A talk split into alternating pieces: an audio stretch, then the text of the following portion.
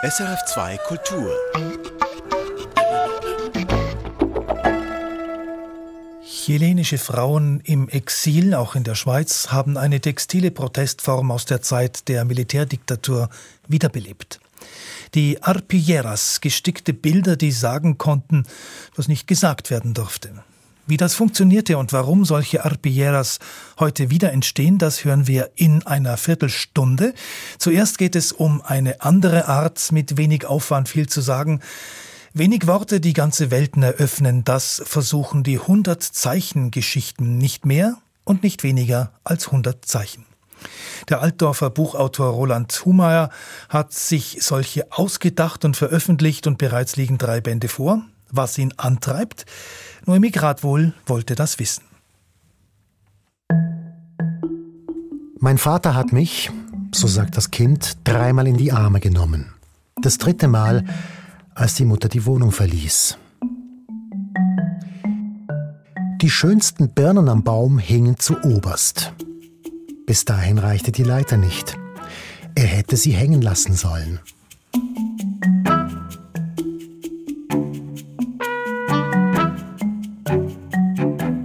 Das sind zwei Hutzeis, so nennt der Altdorfer Roland Humer seine Kürzestexte.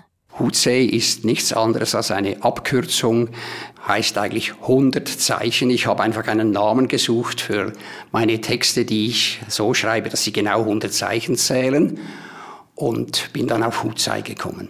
Der 77-Jährige sagt, es sei Zufall, dass diese Abkürzung japanisch klinge wie Haiku. Das habe ich erst im Nachhinein gemerkt. Die Absicht war wirklich, einen Namen zu finden, den es noch nicht gibt und der ausdrückt, was darin enthalten ist, nämlich eben 100 Zeichen. Roland Dumer ist pensionierter Primarlehrer aus Altdorf. Angefangen hat alles als Spiel. Ich finde, dass die Sprache nicht nur ein Mittel ist, um zu kommunizieren, sondern auch ein Spielmaterial. Und ich habe auch als Lehrer mit den Schülern habe ich sehr oft Sprachspiele gemacht. Ich habe mit ihnen Texte geschrieben, die eher spielerisch waren, bei denen sie auch nicht auf die Rechtschreibung achten mussten, sondern wirklich spielen mit dem Material, Freude an der Sprache zu bekommen. Und das hatte ich selber auch. Freude an der Sprache, Freude am Spiel mit der Sprache. Und ich bin dann irgendwann mal so auf eine Autorengruppe gestoßen, sie heißt Ulipo in Frankreich, die wurde so in den 60er Jahren des vergangenen Jahrhunderts gegründet.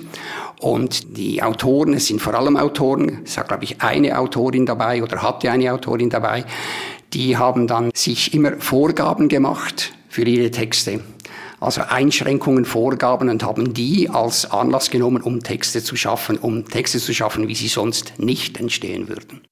Ulipo, wie sich die avantgardistische Literaturgruppe nannte, ist dabei ein Akronym aus L'Ouvroir de Literature Potentielle, also Werkstatt der potenziellen Literatur. Gegründet 1960 haben sich die einzelnen Mitglieder immer wieder formale Vorgaben gegeben. Einige stellten sich die Aufgabe, Romane ohne bestimmte Vokale zu schreiben. Der französische Schriftsteller Raymond Queneau zum Beispiel hat eine Alltagsbegebenheit in einem Autobus in 99 unterschiedlichen Stilarten verfasst, als Polizeibericht, als Traum, als Monolog.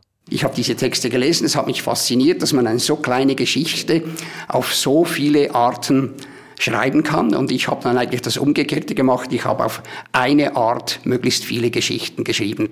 Roland Humer hat nun entschieden, dass Geschichten exakt 100 Zeichen lang sein sollten, nicht mehr und nicht weniger. Das erinnert an SMS. Ursprünglich gab es bei Kurznachrichten eine Zeichenbeschränkung von 160, nur dass dies Nachrichten sind und selten Kurzgeschichten. Am Ende eines langen Lebens konnte er sich an nichts mehr erinnern außer an die vielen verpassten Gelegenheiten. Sie saß im Straßencafé allein an einem Tisch. Langsam streifte sie ihren Ring vom Finger und warf ihn ins Wasser hinaus.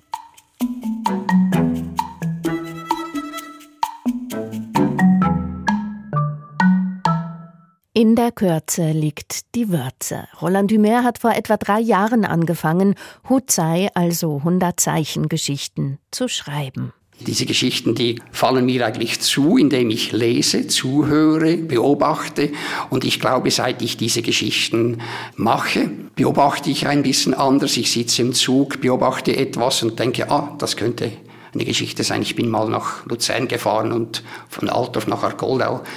Argoldau konnte ich dann meiner Frau berichten. Ich habe inzwischen gerade wieder sieben Geschichten entdeckt, gefunden, gesehen, gehört.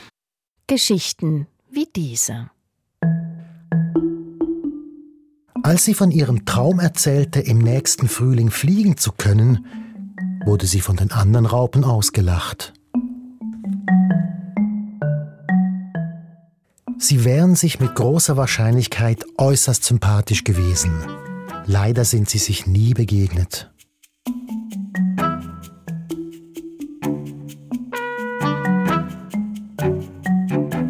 Ich schreibe dann diese Geschichten einfach auf, wenn ich im Zug bin oder irgendwo bin. Und zu Hause sitze ich dann an den Computer, tippe diese Geschichten ein und schaue dann am Computer, wie viele Zeichen sind es. Dann sind es dann vielleicht 112 oder sind 88. Und dann muss ich dann ein bisschen basteln, sage ich jetzt dem, mit dem Duden äh, Synonymwörterbuch neben mir, schaue ich dann, wie könnte ich das noch anders formulieren. Manchmal geht's, manchmal geht's nicht. Manchmal bleibt eine Geschichte im Computer nicht auf 100 Zeichen gebracht und dann zwei Monate später, wenn ich die wieder anschaue, sage ich, warum bin ich nicht schon lange auf diese Idee gekommen? Muss ja nur die Formulierungen ein bisschen anders machen, dann geht's. So konzeptionell Roland Dumer das Format entwickelt hat, so losgelöst von irgendwelchen Zwängen, macht er sich ans Schreiben. Mal ist es ein Satz, mal sind es zwei, drei Sätze, kurze Sätze. Auf das achte ich nicht so sehr, sondern es muss für mich einfach eine Geschichte ergeben, wenn möglich, die eine, sag ich mal, eine Pointe hat oder die hervorlockt, äh, darüber nachzudenken, wie geht sie weiter. Dabei sind dennoch verschiedene Typen von Geschichten auszumachen. Einsatzgeschichten, Beschreibungen, bei denen etwas nicht stimmt, Wortbilder ad absurdum – es gibt Geschichten, da ist in der letzten Kurve sozusagen eine Pointe drin, oder es gibt eine Feststellung, jemand denkt diese weiter, dann passiert irgendetwas Überraschendes. Die Themen sind vielfältig Liebes- und Trenngeschichten, lustige Geschichten, traurige, surreale Alltagsbeobachtungen. Auf einer Alp ereignete sich ein seltsames Unglück. Ein Alphornbläser wurde vom Echo der Alphornklänge erschlagen.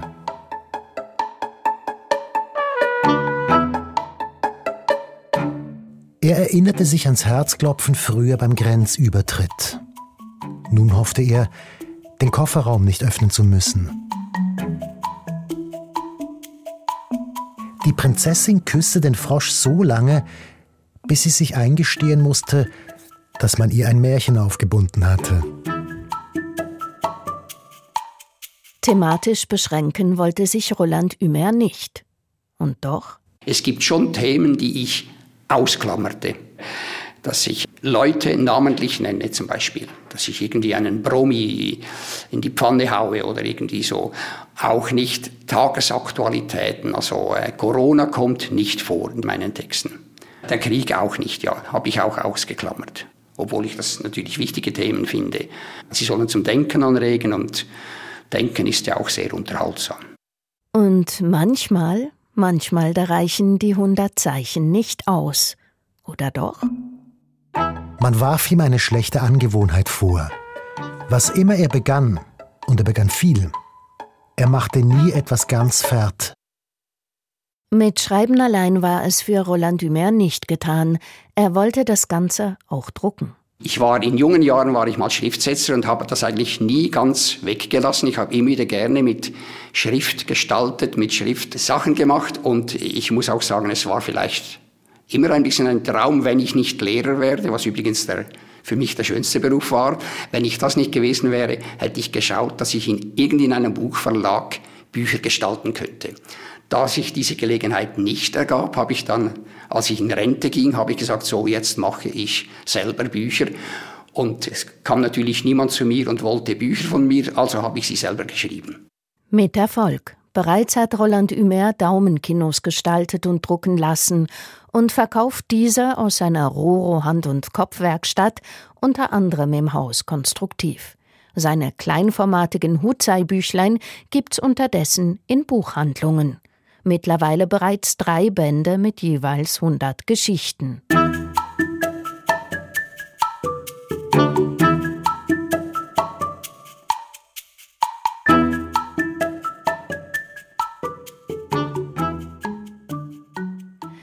Haben Sie beim Zuhören Lust auf Schreiben bekommen?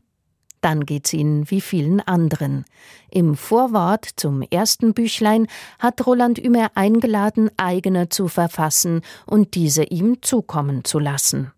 Die Leute haben begonnen, mir so Geschichten zu schicken. Ich habe auch im Bekannten- und Freundeskreis so ein Rundmail verschickt, wo ich die Leute aufforderte, schickt mir doch solche Geschichten. Eine Gefahr ist dabei, es macht süchtig. Wenn man mal, wenn man mal begonnen hat zu schreiben, dann es hat Suchtpotenzial, solche Geschichten zu schreiben.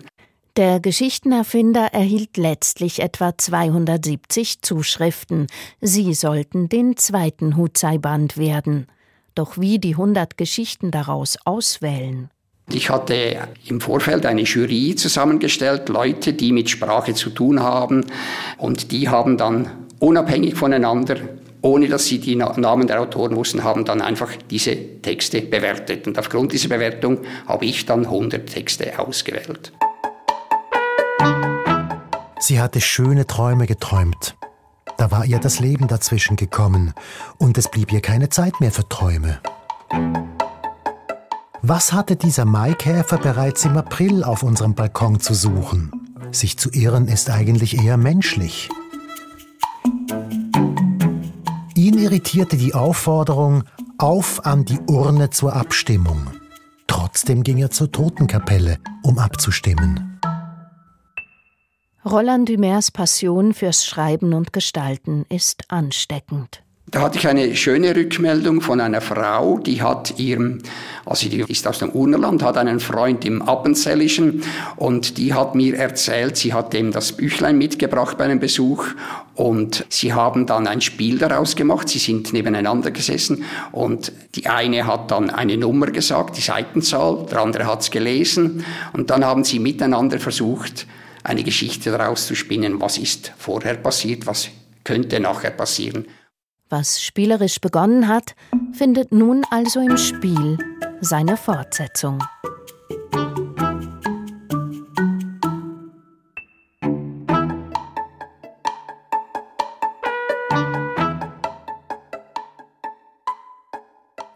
Soweit der Beitrag von Noemi Gradwohl. Die Büchlein von Roland Humeyer mit den Hurzei-Geschichten sind vom Roro Hand- und Kopfwerkstatt herausgegeben und im Buchhandel erhältlich. Sie sind bunt und wirken teilweise naiv, gestickte und genähte Wandbilder, sogenannte Arpilleras, doch selbst wenn bunte Häuser, Landschaften, Figuren die Leinwände zieren, sind die alles andere als harmlos. Denn Arpilleras waren im Chile der 70er Jahre ein Ausdruck des politischen Protests. Seit drei Jahren wird das Kunsthandwerk wiederentdeckt in den Protesten für ein gerechteres Chile. Dorothee Adrian über Sticken und Nähen als chilenische Form des Widerstands.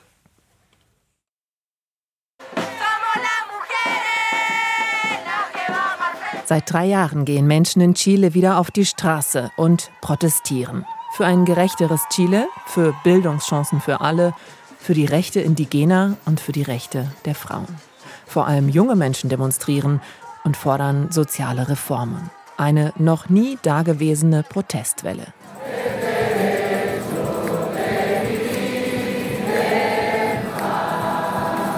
Sie singen Lieder, sie rufen Parolen.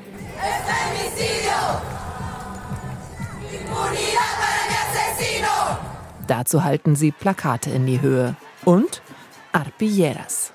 Arpilleras sind bunte Handarbeiten, gestickte oder aus Stoffresten genähte Motive.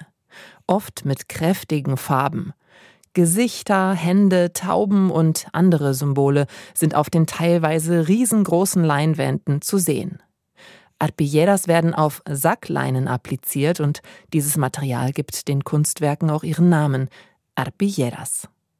Josefina Hurtado ist chilenische Sozialanthropologin und Aktivistin. Sie ist Teil eines Projekts von Frauen aus Chile und der Schweiz.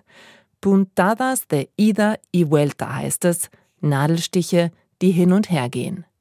Sie erzählt, dass das Kunsthandwerk der Arpilleras mit den aktuellen Protesten wiederentdeckt wurde. Im Jahr 2019 gab es einen Ausbruch in Chile, einen Aufstand. Besonders die jungen Menschen protestierten. Und das bewirkte, dass Handarbeitsgruppen, die nicht mehr so aktiv waren, wiederbelebt wurden. Auf den heutigen Protesten sind viele Arpilleras zu sehen, bestickte Leinwände. Dabei geht es um Menschenrechte, um sexuelle und reproduktive Rechte.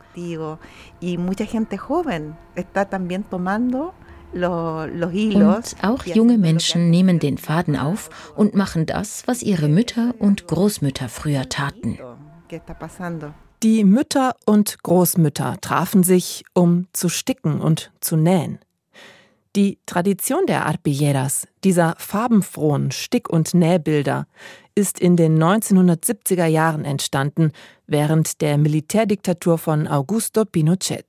Es war verboten, über Politik zu sprechen, geschweige denn zu protestieren. Politisch motivierte Treffen waren tabu. Doch Frauen konnten dieses Verbot umgehen, indem sie sich zum Sticken trafen. Und in den Kunstwerken verarbeiteten sie, was sie erlebten, erzählt Carmen Araya. Die Chilenin lebt in der Schweiz und stickt seit zwei Jahren in der Gruppe Arpilleras Basel. Es war die Idee, sich auszudrücken, in der Diktaturzeit mit sehr naiven Bildern, sehr bunt, mit Häuschen, mit Feldern, mit Bäumen und so, dass man von außen vor Ort gar nicht gesagt hat, das ist politisch. Aber natürlich haben sie äh, Menschen dann Horrorgeschichten damit ausgedruckt. Und äh, das ging ins Ausland und wurde im Ausland dann ausgestellt. Und so war möglich, dass diese Geschichten äh, fließen konnten ins Ausland in einer Zeit der Diktatur. Eine Arpillera zeigt demonstrierende Frauen, die Plakate in die Höhe halten. Auf den Plakaten sind gestickte Gesichter und darüber steht Donde están? Wo sind sie? Horrorgeschichten seien das, sagt Carmen Araya. Tausende von Menschen wurden ermordet oder verschwanden für immer. Auch von diesen Desaparecidos, den Verschwundenen, erzählten die Arpilleras. Mütter, aber auch Väter, Kinder und Freundinnen und Freunde der Verschwundenen verarbeiteten ihre Wut und ihre Trauer, während sie die Wandbilder herstellten. Frauenkollektive schickten die Arpilleras ins Ausland, auch in die Schweiz. Kirchgemeinden, die sich mit den Chileninnen und Chilenen solidarisierten, verkauften sie. Das habe damals eine enorme Bedeutung gehabt, sagt Josefina Hurtado, als sie diesen September in Deutschland und der Schweiz zu Besuch war no era para la gente bonito a veces comprar algo que era una realidad fea. Das war für die Leute oft nicht schön. Sie kauften etwas, das eine hässliche Realität darstellte. Aber sie taten es aus Solidarität. Diese Solidarität erlaubte es Menschen in Chile überhaupt weiterzuleben. Eh, yo estoy aquí también eh, un poquito para decir gracias a toda la gente que Darum bin ich jetzt auch hier, um Danke zu sagen. Allen Menschen, die an anderen Menschen glauben und sie durch Gesten unterstützen. Sie mögen klein sein, aber können so wichtig sein. Wenn jemand nichts mehr hat, wenn der Sohn verschwunden ist, die Arbeit weg. In so einer Situation kann Solidarität Leben retten. La solidaridad permite que esa persona siga viviendo.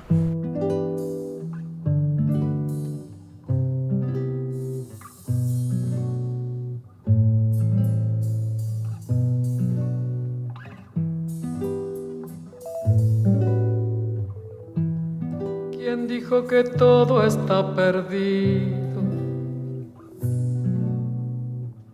Yo vengo a ofrecer mi corazón. Tanta sangre que se llevó el río. Yo vengo a ofrecer mi corazón. Auf heutigen Arpilleras finden sich Motive und Themen der aktuellen sozialen Proteste, die Chile seit 2019 erschüttern. Zum Beispiel genähte Frauenfiguren, die die Faust kämpferisch gen Himmel strecken. Oder ein großes Gesicht mit Hörnern, zum Teufel mit dem Patriarchat steht auf Spanisch darunter. Auf manchen Arpilleras steht Apruebo, ich nehme die Verfassung an. Denn Protestierende, Menschen aus dem aktivistischen Milieu, arbeiteten an einer neuen Verfassung mit. Der neue chilenische Präsident Gabriel Boric wollte mit dieser Verfassung eine Grundlage schaffen für eine gerechtere Gesellschaft. Chile sollte zu einem Sozialstaat werden, Frauenrechte und Umweltschutz verankert. Das sei zu links, fanden viele, und so lehnte die Mehrheit der Chileninnen und Chilenen die Verfassung Anfang September ab.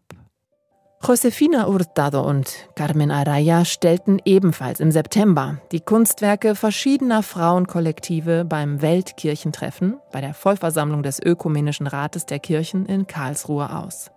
Das Größte, was sie dabei hatten, ist 1,50 Meter breit und 80 Zentimeter hoch. Es besteht überwiegend aus blauen und grünen Stoffelementen, die an Wasser in einer hügeligen Landschaft erinnern. Dieses Leinenbild werde auf Klimademos durch die Straßen getragen, erzählt Josefina Hurtado. Ein Frauenkollektiv brachte hier die Vision eines intakten, lebendigen Flusses zum Ausdruck. Sí, mira, aquí es Mujeres y Ríos Libres. Es un colectivo de mujeres que son guardianas del río Aconcagua en Chile. Schau mal, dort steht freie Frauen und freie Flüsse. Das Kollektiv heißt die Hüterinnen des Fluss Aconcagua in Chile. Die Frauen gehen regelmäßig zu dem Fluss. Sie machen ihn sauber, versuchen ihn zu schützen, wenden sich auch an die Regierung. Hier im Bilde sehen wir Symbole für die Indigenen, die an diesem Fluss lebten und leben.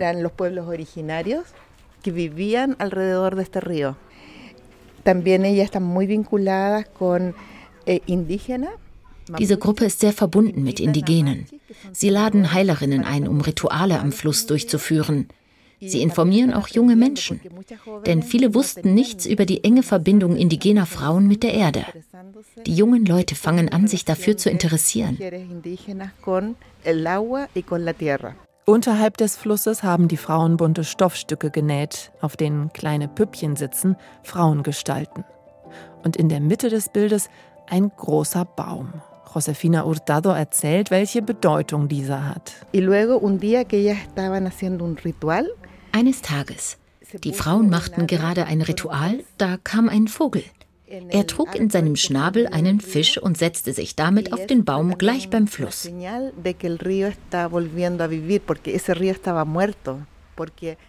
Das verstanden die Frauen als ein Zeichen. Der Fluss wird wieder leben, denn der Fluss war am Sterben. Er kommt aus den Bergen und bringt das Gift der Minen mit sich und das Gift der Agrarindustrie. Und das verschmutzte den Fluss. Und diese Frauen wollen den Fluss wiederbeleben. Das ist wunderbar.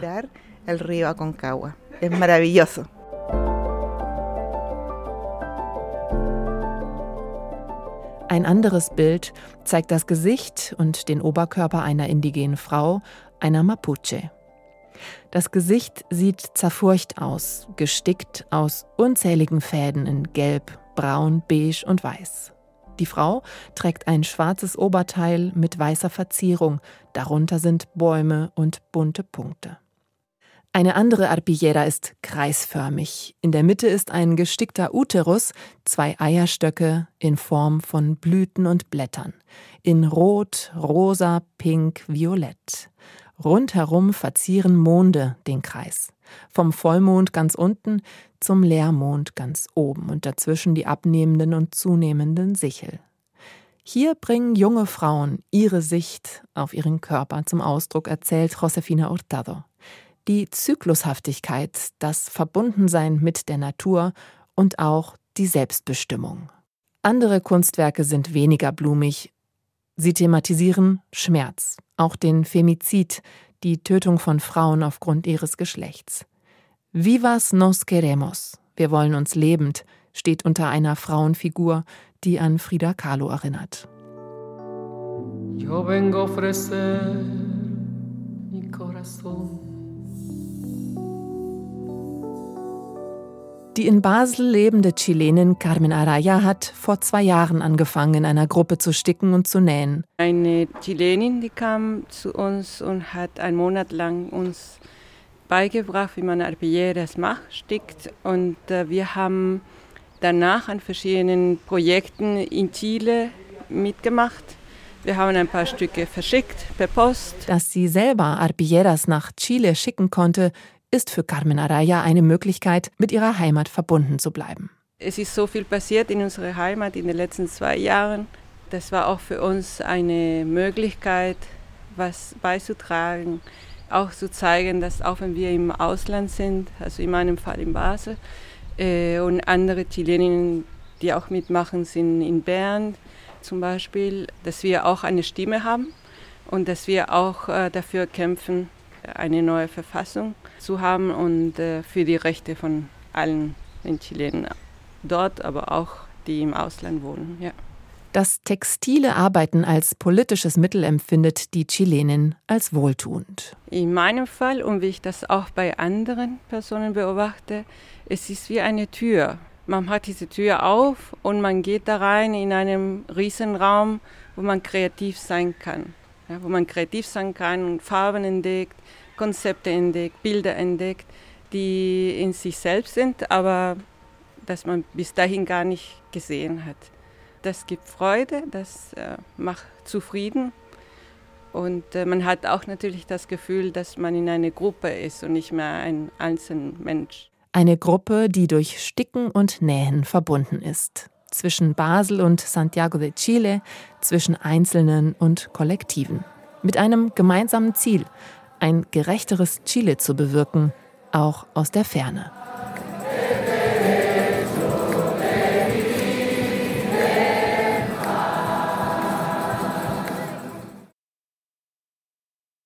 Die Arpilleras damals und heute, das war der Beitrag von Dorothee Adrian. Erfahren Sie mehr über unsere Sendungen auf unserer Homepage srf.ch-kultur.